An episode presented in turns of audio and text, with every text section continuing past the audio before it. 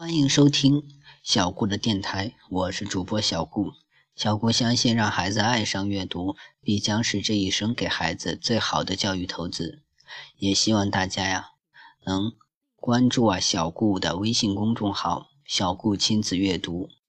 今天小顾要讲的故事是外星人彩电。小猫皮克的舅舅从外星球回来了，给皮克带回了。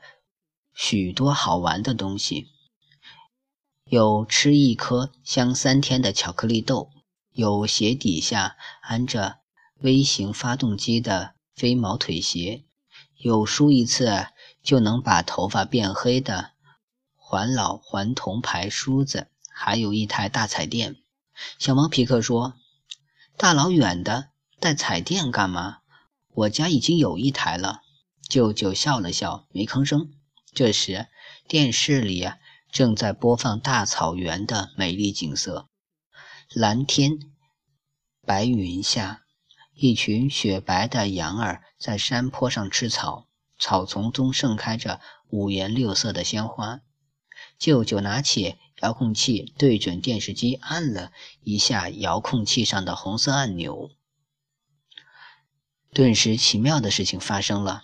一阵阵花香从电视机里散发出来，弄得屋里香喷喷的。舅舅笑着问小猫皮克：“怎么样，好玩不？好玩，好玩。”皮克赶紧从舅舅手中抢过遥控器：“我来试试。”说着，对准电视机也按了一下红色键。真不巧，电视机里啊正播放屎壳郎滚粪球的镜头。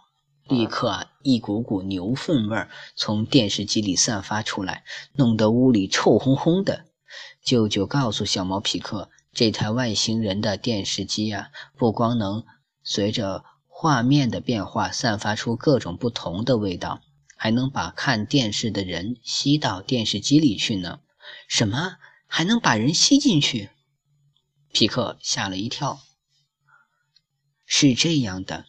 舅舅指着遥控器说：“瞧，这上面有一个白色键和一个绿色键，想进去啊，就按白色键；想出来，就按绿色键。”这时啊，电视开始播放餐馆的广告了，美味食品摆了满满一桌子。舅舅说：“我给你表演一下。”舅舅按了一下白色键，屋里的舅舅不见了。